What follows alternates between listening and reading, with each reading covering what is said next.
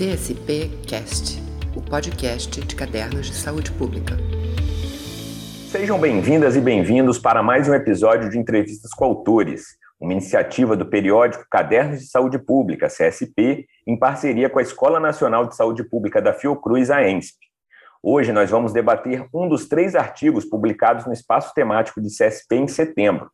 Neles, a revista buscou chamar a atenção para a importância de compreendermos a Covid-19 não como pandemia, mas como sindemia, uma visão mais ampla do problema, pois, como disse uma das principais referências nesse debate, Richard Horton, a busca de uma solução puramente biomédica para a Covid-19 fracassará. O artigo escolhido leva o título de Vulnerabilidade Social e Crise Sanitária no Brasil. O link para acessá-lo está aqui na descrição e os autores dele que estão aqui para conversar conosco são André Roncalha, professor de economia da Unifesp e pesquisador associado ao SEBRAP, e Luciana Souza, também professora de economia da Unifesp, coordenadora do programa de pós-graduação em economia e desenvolvimento da mesma universidade e pesquisadora associada ao SEBRAP. Quem irá conduzir essa entrevista será Hudson Pacífico da Silva, pesquisador do Centro de Pesquisa em Saúde Pública da Universidade de Montreal e editor associado de CSP. Eu sou Vinícius Mansur, sou jornalista de CSP e desde já agradeço a presença dos nossos convidados. Antes de começar, peço que você se inscreva no canal, deixe um like e nos ajude a compartilhar esse conteúdo. Hudson, a palavra está contigo. Obrigado, Vinícius. Bom dia, André. Bom dia, Luciana. Em primeiro lugar, eu gostaria de agradecer é, o fato de vocês terem aceitado o nosso convite para contribuir com o artigo com em Caderno de Saúde Pública. Gostaria de agradecer também a presença de vocês aqui nesse episódio de entrevista com autores de Cadernos de Saúde Pública. E eu tenho certeza que essa nossa conversa, esse nosso bate-papo vai ser bastante instrutivo para todos aqueles que quiserem é, compreender um pouco melhor os elementos que vocês trazem para reflexão no artigo de vocês. Bom, nesse artigo, vocês discutem a hipótese de que a vulnerabilidade social e a pobreza são fatores que contribuem né, para ampliar os efeitos da crise sanitária no Brasil em função da pandemia de Covid-19. Vocês poderiam explicar um pouco como é que se dá essa relação entre vulnerabilidade e pobreza de um lado e crise sanitária de outro? Bom, bom dia a todos aí, né? Então, começando aí com a, com a pergunta do último, primeiro a gente quer agradecer ao espaço, é importante para a gente divulgar aí as nossas pesquisas, né? E, e começando pensando que a, a crise sanitária, ela foi uma vulnerabilidade, né? Ela foi um movimento que gerou vulnerabilidade amplificada, né, para a humanidade como um todo, só que quando essa vulnerabilidade provocada pela crise sanitária, ela atinge as pessoas, elas vão, vão pegar pessoas diferentes, em condições de vulnerabilidade diferentes. E aí, nesse sentido, os mais vulneráveis foram duplamente afetados. Né? E uma das questões importantes que o artigo traz para a gente refletir a questão das vulnerabilidades na pandemia, que gera vulnerabilidade, é a questão da renda, as formas de acesso à renda. Né? Então, a, a, renda, quando você tem uma renda do trabalho, você tem uh, um tipo de padrão, e no caso do nosso artigo, nós discutimos muito a renda do não trabalho, né? Que são as rendas oriundas de pensões, de, de uh, benefícios sociais, né? aposentadorias. Então, nesse sentido, a discussão nossa é exatamente olhar para os vulneráveis num cenário de vulnerabilidade né, André? E aí é, o esforço foi muito nesse sentido de desnudar essa vulnerabilidade a partir da fonte de renda, das fontes de rendimento que essas pessoas tinham, né? É, a gente dividiu, a gente fez uma estratificação dos níveis de renda de acordo com o grau de persistência em que aquelas pessoas permaneciam na pobreza porque existe também um grupo muito grande na distribuição de renda da sociedade que ele fica oscilando entre a pobreza e a não pobreza. E existe também um grupo que oscila entre uma condição de trabalho formal e informal. Isso significa que a renda das famílias varia muito no tempo. Num contexto em que você tem uma crise sistêmica, em que a economia é forçada a paralisar para impedir o avanço do vírus, né, no contágio no plano sanitário, essas famílias que já têm uma renda mais volátil, elas fica, ficam também mais sujeitas aos efeitos econômicos da proteção sanitária que vem né, com distanciamento e, eventualmente, o lockdown, que foi o que aconteceu aqui no Brasil. O problema é que quando a gente olha o perfil de renda dessas famílias, que a gente chama de pobres crônicos, ou seja, elas ficam mais de três, cinco, seis trimestres na pobreza, com rendas muito baixas. O que, que a gente nota? Que cerca de 15%, 14% dessas famílias, só essas 14% têm renda do trabalho. O restante, ou é renda não trabalho, que marca cerca de 35%, ou não tem nenhuma renda, que é a caracterização de um quinto dessas famílias. Então a gente está falando de duas em cada dez famílias que não tem nenhum tipo de renda. Elas vivem na penúria total. E num contexto de crise sanitária, isso é ainda mais grave, porque se a pessoa não tem renda, possivelmente ela também não tem ativos. E o ativo mais importante para uma família num contexto de crise sistêmica é o seu lar, é a sua proteção. E o que a gente notou é que, quando você faz a, a divisão por região, Norte e Nordeste, mais da metade da população não tem como honrar, atender as orientações da OMS para poder se proteger do vírus porque não tem um número de banheiros adequado para o número de famílias que moram ali. Você tem 8 a 10 famílias morando num espaço de 50 metros quadrados.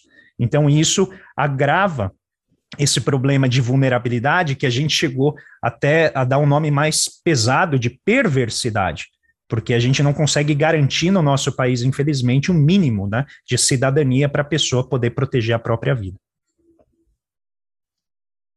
Perfeito.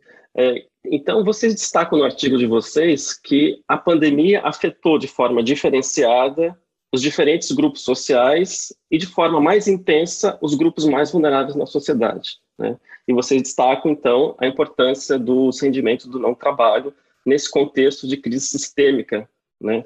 que a gente observa no mundo todo e particularmente no Brasil. Agora, quais seriam é, os limites ou as fragilidades desse tipo de rendimento na visão de vocês? Então, aqui entra um conceito, um, duas informações que são importantes para vocês entenderem o fluxo do estudo, né? A renda, ela tem, ela é geralmente ocorre em fluxo, né? Normalmente a renda vem via salário, via aluguel e etc. Só que as famílias que têm uma renda mais alta, elas conseguem transformar essa renda em estoque, que vai ser o quê? A moradia, né, um, a habitação, um carro, algum bem que a gente vai chamar de ativo tangível, né? Então, o que acontece? Na renda do não trabalho, as famílias elas estão muito ali no limiar da pobreza. Então, uns trimestre, dois, ela está fora da pobreza, nos próximos cinco, ela já está abaixo da pobreza, ela fica é, subindo e descendo ali num limiar que não lhe permite ter estoque. Né? Então, quando você tem um cenário que chega e fala: olha, todo mundo tem que ficar em casa, nós precisamos que as pessoas parem de circular para que não haja é, a disseminação do vírus, quem tem estoque e tem renda está mais protegido. Quem tem renda vai estar protegido enquanto a renda existir, mas essa renda ela vai estar vamos dizer assim, é, é, a depender da economia, que no momento está parado, né? E aí, nesse sentido, as famílias mais pobres, que são essas que estão entre o limiar, entre estar na pobreza ou não, né? Elas não vão ter estoque, elas vão ter só a renda. As que são do trabalho, como o André disse, um percentual pequeno, a maioria vai ter essa renda, que é a renda do não trabalho. Então, nesse sentido, essa vulnerabilidade, ela vai ser potencializada porque essas famílias não vão ter estoque, elas não vão ter um, uma reserva mínima, e aí quando corta ou a renda do trabalho ou o benefício, né? Porque aí a gente tem que ver, o, por exemplo, o Bolsa Família ou o BPC, benefício de prestação continuada, que é um, um benefício que aparece muito para a gente aqui, é ele que vai sustentar a família inteira né? A família inteira. Mas lembrando que a família inteira é composta de quatro pessoas. E às vezes uma tem o benefício e as outras três estão considerando a hipótese de ter um trabalho formal ou informal. Né? Então, quando você tem essa perda dessa possibilidade de movimentação, você vai colocar uma uma renda só garantindo a estabilidade ali, né, o mínimo para essa família. Então, é, é, nesse sentido, acho que era importante a gente trazer essa questão é, do estoque, da impossibilidade dessas famílias terem estoque e a dependência total dessas famílias dessa renda do não trabalho, né, que a gente classificou lá. Agora... só, só esclarecer um pouquinho, porque a, esse é o linguajar de economista, a gente fala de fluxo e estoque, mas estoque aqui a gente está falando não necessariamente na dispensa, de você ter estoque de comida, mas é estoque de riqueza. Então é aquele fluxo de renda que ele fica cristalizado na forma de ativos, que podem ser ativos reais, como geladeira, como a Luciana falou, bicicleta, automóvel, o próprio imóvel, mas também ativos financeiros. Então, em geral, pessoas de baixíssima renda, elas têm ali, né, uma panela, elas têm uma base dentro do lar que constitui o ativo dela, que é exatamente a riqueza acumulada. Então, se ela tem pouca renda, possivelmente a capacidade dela de constituir ativos que ela pode vender no momento em que escasseia a renda do mercado, ou mesmo ela sai de um programa que tem um benefício social, como ocorre muito aqui no Brasil, e a pandemia escancarou né, os, os, chamados invisíveis. É terrível você imaginar num país que tem cadastro único desde 2001 que o Estado não enxergava cerca de 30 milhões de pessoas. E a pandemia trouxe isso. Agora, imagina, se o Estado não enxerga essas pessoas, dificilmente elas vão ter ativos que elas conseguem vender no momento de crise para poder aliviar um pouco a falta de renda. Então, nas nossas pesquisas aqui no grupo, também com a, a professora Solange Gonçalves e a Heloísa, uh, que nos auxiliam aqui na pesquisa, né, estão junto com a gente, a gente estuda também o, o papel desses ativos, porque eles ajudam a amortecer a queda dessas pessoas no momento da crise. Por isso que quando sai é importante que elas constituam mais do que essa renda que é oferecida para o governo, pelo governo ou pelo mercado, para que elas consigam se proteger mais. Perfeito. Agora, André Luciana, é, ao falar da, desse tipo de rendimento, ou seja, das rendas do não trabalho, é, a gente percebe que existem também certos elementos que são um pouco problemáticos, né? Por exemplo, é, o valor que é concedido para essas famílias em situação de vulnerabilidade, é, o fato de que pode haver grupos vulneráveis que não estão cobertos por esses benefícios, e também o caráter temporário, por exemplo, do auxílio emergencial e de outros benefícios. Como que vocês enxergam esses desafios? Então, é, é, aí a gente volta a dizer, né? Em caso de choque, e aí no caso da pandemia foi um choque muito profundo, né? Você tem vários níveis de choque e a pandemia foi um choque muito profundo. Em caso de choques, a estabilidade da renda é que vai diferenciar quem cai e quem não cai na pobreza. Então, se você inicia um programa de política pública para garantia de renda e esse programa dura três meses, é possível que durante três meses a pessoa não está na pobreza e depois que você para de pagar, ela cai para a pobreza, né? Então, nesse sentido, ficou muito evidente o que a gente vivenciou 2020 e 2021. Então, ali no comecinho da pandemia, né, vocês viram a opinião pública demandando uma política de, de garantia de renda, porque as pessoas de fato estavam passando fome, né? Isso vai acontecer em abril, maio de 2020. Quando o programa vem, você tem um aumento no consumo de alimentos, você tem reformas, aumento no consumo de reformas em algumas casas, né? Porque daí as pessoas vão, enfim, é, a depender da situação dela ali na, na, na, margem da linha da pobreza, ela tem uma rendinha, ela vai fazer um puxadinho, alguma coisinha, né? E isso vai até dezembro, e obviamente isso vai ter uma relação bem direta entre o valor do benefício. Quando é 600 reais, você vai ter um tipo de dinâmica, quando cai para 300, você tem um segundo tipo de dinâmica, e depois quando cai de novo para 150, vai ter um terceiro nível de dinâmica. Aí encerra 21, 20, dizendo 21 vai estar tá tudo bem, não precisa mais, 21 né, o mundo volta a funcionar. E foi exatamente o contrário. 21 vem uma pandemia duas vezes, três vezes, porque morriam mil e de repente passaram a morrer três mil por dia. E, e aí você volta 21 com a população sem emprego, a economia não pode retornar por causa né, do, do segundo movimento. E aí você vai reinstituir o auxílio emergencial, mas num patamar muito mais baixo. De maneira que hoje o auxílio emergencial ele não cumpre o seu, seu papel, que era, no mínimo, garantir a alimentação diária dessas famílias. E aí você vê aí a todos, todos os lugares, né, as comunidades lutando para garantir alimentos, seja distribuindo cesta básica, fazendo quentinha, e isso ficou muito evidente. Então, nesses termos, fazer a política, você tem que desenhar ela para ela permanecer, porque nós estamos considerando pessoas, como nós já dissemos antes, que são é, não têm condições de fazer nenhum tipo de estoque, nenhum tipo de reserva, não tem reserva. Então ela começa a vender coisas, então o que ela consegue vender é uma panela, uma coisa, mas de repente ela não consegue vender mais nada. E aí ela fica sem renda mesmo, e aí o, o cenário é de fome mesmo. Em paralelo a isso, quer dizer, você tem uma política pública que não garante renda e vai caindo a renda ao longo do tempo, você teve um aumento no preço dos alimentos, um aumento no preço do gás, um aumento no preço da energia elétrica.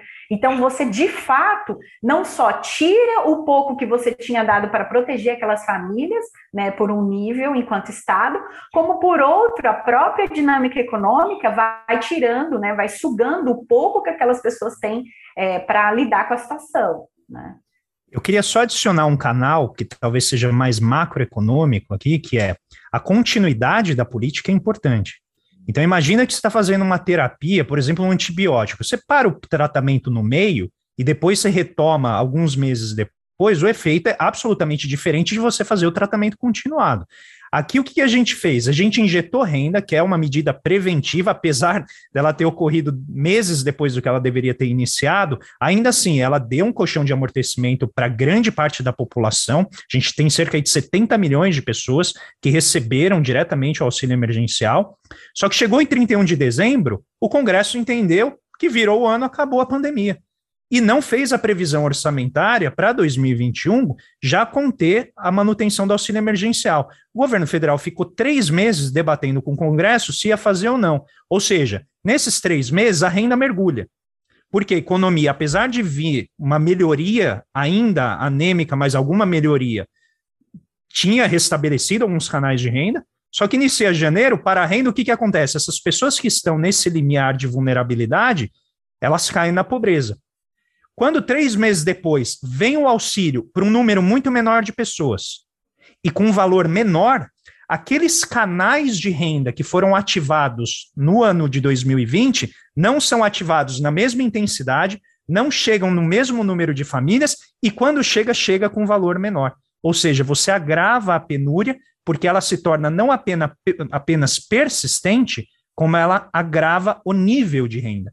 E isso, evidentemente, gera esses efeitos que a gente está vendo, associados com o aumento é, do preço dos alimentos, as pessoas né, fazendo agora osso de é, sopa com pé de galinha, comprando osso de boi tá, que está sendo empacotado. Passou a ser rentável para os supermercados empacotar osso de boi para vender.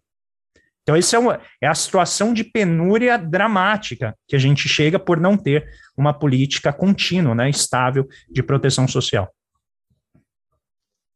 Perfeito. Agora, existem estudos né, que mostram é, esse efeito positivo né, da, das rendas do não trabalho, por exemplo, as transferências de renda, como Bolsa Família, para uh, os grupos vulneráveis, e que sugerem, né, que mostram, na verdade, que existe um efeito positivo sobre o crescimento econômico e sobre a redução da desigualdade. Né? No entanto, o que a gente observa é que, em várias localidades, e principalmente no Brasil, é, o governo federal vem adotando uma narrativa que coloca em campos opostos economia e saúde. Né?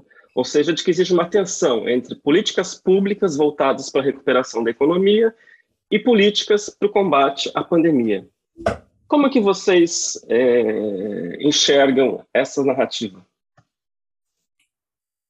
É um falso dilema, é um dilema que ele foi constituído para dar uma narrativa para o governo, né, para justificar uma posição, porque no fundo o que, que aconteceria, né? Se tivesse deixado tudo aberto, é, e aí nesse sentido acho que a Suécia foi um exemplo nesses termos, ela deixou bem aberto, o negócio ficou bem feio e aí ela teve que voltar atrás. O que aconteceria? À medida que as pessoas fossem se contaminando, né, muito rapidamente, a economia iria parando, né? Porque as pessoas vão começar a ficar com medo, vão começar a ficar com medo de sair de casa, e aí uh, o cenário ia ser pior, porque ia uh, para os, os, os, tomadores de decisão, né? Ia imputar aquela, aquela perspectiva, putz, não tem ninguém coordenando essa coisa, apesar de que nós temos essa sensação aqui no Brasil ainda, né? A despeito de termos tentado fazer um movimento aí, porque foi, foi feito em nível subnacional, né? Foi o Estado os estados né, que fizeram, e não foi o governo federal, não teve uma organização do governo federal, porque o governo federal achou mais fácil comprar esse discurso.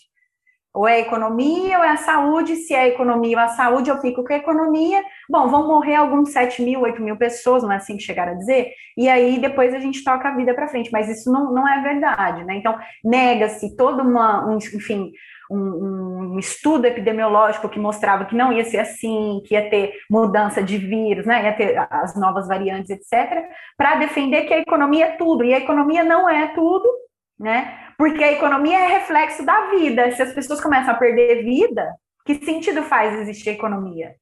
Né? Então, nesse sentido, é até uma discussão filosófica. Você compra um argumento desse, que é um dilema falso, mas como que você justifica? Não, a economia, porque a economia é tudo. Bom, se não tem vida, a economia serve para quê? Né? Então, nesses termos, eu tenho, eu tenho, eu sei que o André pensa muito parecido, assim, é um dilema falso, é uma narrativa porque na realidade é isso, a economia depende da vida. Sem vida não tem economia. Então, à medida que as pessoas começassem a falecer, né, a, a, a se contaminar, a coisa iria para, paralisar de todo jeito. Né? Um, um, outro problema que acontece muito quando você está lidando com essa dicotomia saúde e economia é que, ao não tratar o vírus, o problema epidemiológico que ele, que ele traz você adia a retomada do setor de serviços associado à saúde e vai fazendo com que outras enfermidades vão acumulando uma demanda represada. Isso significa que quando essas pessoas chegam ao sistema de saúde, isso já está acontecendo em todo mundo desenvolvido, conforme eles foram reabrindo, você tem uma demanda represada tremenda de uma série de enfermidades cujo timing do tratamento é importante. Então, quando você atrasa esse problema, o que, que acontece? Você agrava a demanda por recurso público, porque isso vai acumulando, e a gente sabe que problemas de saúde muitas vezes não têm a reversibilidade desejada, né, pela cabeça do economista, que acha que você só desloca uma curva né, num gráfico e pronto, você resolve o problema.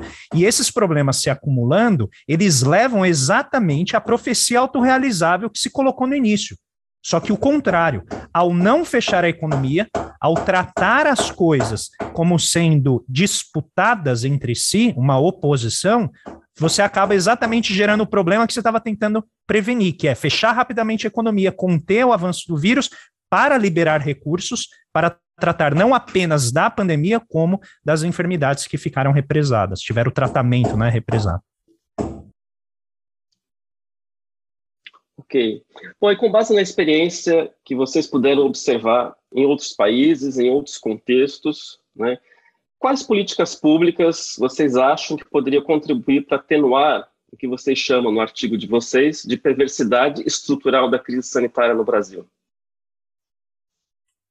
Acho que aqui, quando a gente pensa em políticas públicas para atenuar a questão estrutural, a gente tem que pensar em duas, duas dimensões, assim uma dimensão mais emergencial, mais rápida, mais para agora, e uma coisa mais estrutural de longo prazo, né? E aí, nesse sentido, assim, a grande política que poderia, de fato, reduzir uh, a, a, a, vulnerabilidade estrutural, a pobreza, a miserabilidade, né? A incapacidade de, enfim, de dar saltos, né? A gente chega a mencionar isso no, no, no artigo, né? Dar saltos em qualidade de vida, etc tem a ver com o longo prazo, que, é uma, que seria uma política estrutural de tributação, né? Onde, de fato, os, mais, os que ganham mais paguem mais, os que ganham menos paguem menos, né? E quem ganha menos ter políticas públicas é, estáveis ao longo do tempo para garantir renda, garantir acesso a serviços públicos de saúde, educação, assistência social e etc. Né? Então, acho que no, no longo prazo a questão estrutural é passa sim pela tributação que é uma questão importante para o Brasil. Né?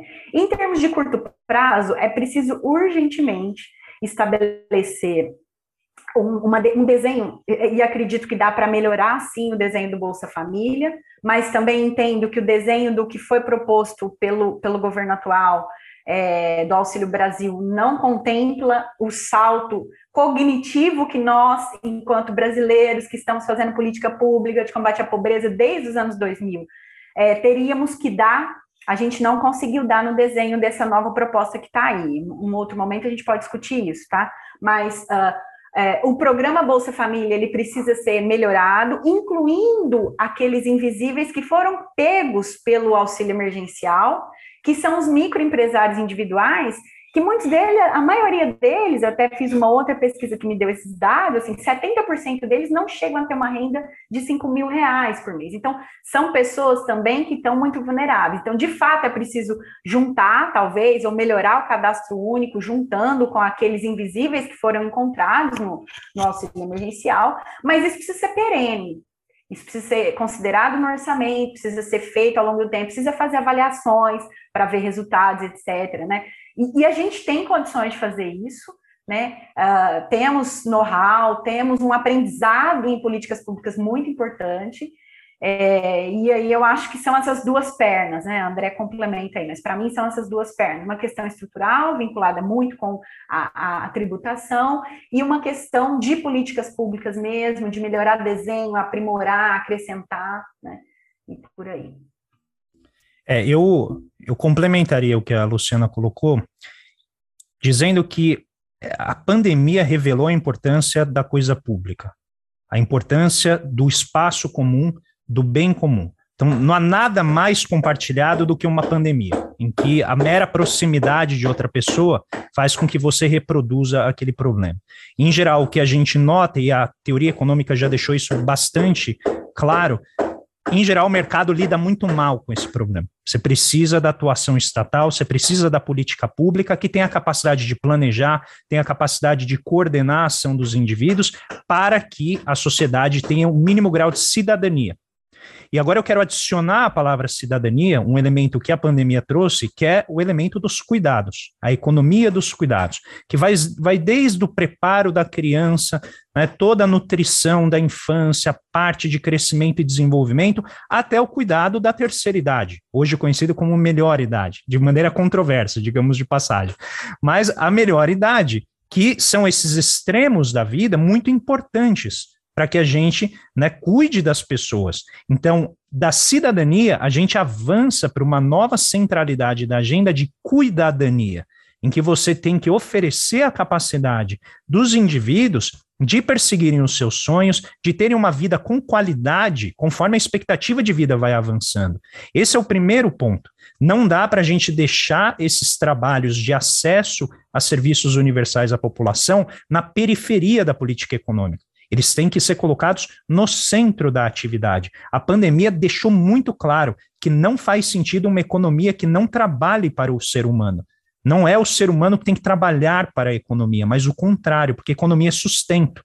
Só que para isso, como a Luciana colocou, a gente tem que trabalhar a questão da distribuição, que está intimamente ligada à tributação. E, finalmente, o aspecto do nosso sistema biológico de defesa nacional o nosso SUS, o Sistema Universal de Saúde. Ou seja, se a gente não trabalhar o nosso sistema único de uma maneira a ele oferecer efetivamente a proteção que nós precisamos no plano da saúde coletiva, é como se a gente estivesse literalmente debelando o sistema imunológico da nação. De maneira que qualquer invasor que chegue aqui, e lembre-se que em algumas vezes a narrativa usada foi uma invasão alienígena para justificar os gastos públicos monumentais que vários países fizeram, quase 20% do PIB, né, na, na Escandinávia, Teve país que bateu 17% do PIB em gasto público emergencial. Porque se você não fizer aquilo, você está acabando com a imunidade do corpo social. E o vírus chega e faz a festa. Como fez a festa aqui e em vários outros lugares. Então, note que é uma mudança radical de pensamento econômico. A gente está falando de pessoas que, cinco meses antes da pandemia, estavam preocupadas com dívida, nobelistas de economia. E, de repente, falando: não, não é hora de preocupar com a dívida, gasta. Gasta tudo que você puder, faça o que for necessário. Essa talvez foi uma das expressões mais utilizadas, porque é guerra. E ainda que haja, evidentemente, conotações específicas associadas à guerra e, e, o que ela implica em termos de poder político, certamente a gente precisa se preparar para as próximas.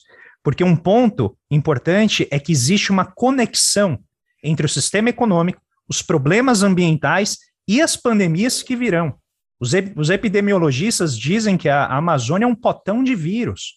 E conforme a gente vai avançando sobre ela, e não nos esqueçamos que este ano nós avançamos quase 20% em cima da floresta nativa periférica da Amazônia, os animais vão entrar em maior contato com seres humanos.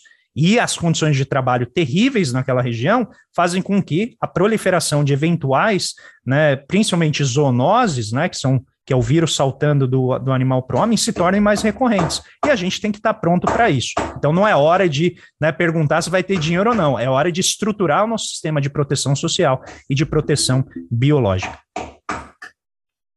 Ok, perfeito. Obrigado, André. Obrigado, Luciana, pelas reflexões, pelos esclarecimentos que nos ajudam né, a aprofundar esse debate sobre os condicionantes, os efeitos da pandemia é, nas suas múltiplas dimensões. Eu tenho certeza que todos aqueles que estão assistindo né, esse bate-papo saíram mais enriquecidos ao final do que quando entraram. Muito obrigado. Muito obrigado, Hudson. Gostaria de agradecer, bela condução do programa, agradecer também ao André, Luciana, parabéns pelo trabalho. Acho que foi um excelente aperitivo para as pessoas né, interessadas aí lerem o artigo que está aqui na descrição desse vídeo, se você está nos assistindo no YouTube, na descrição do seu tocador de podcast preferido, se você está aí nos escutando por áudio.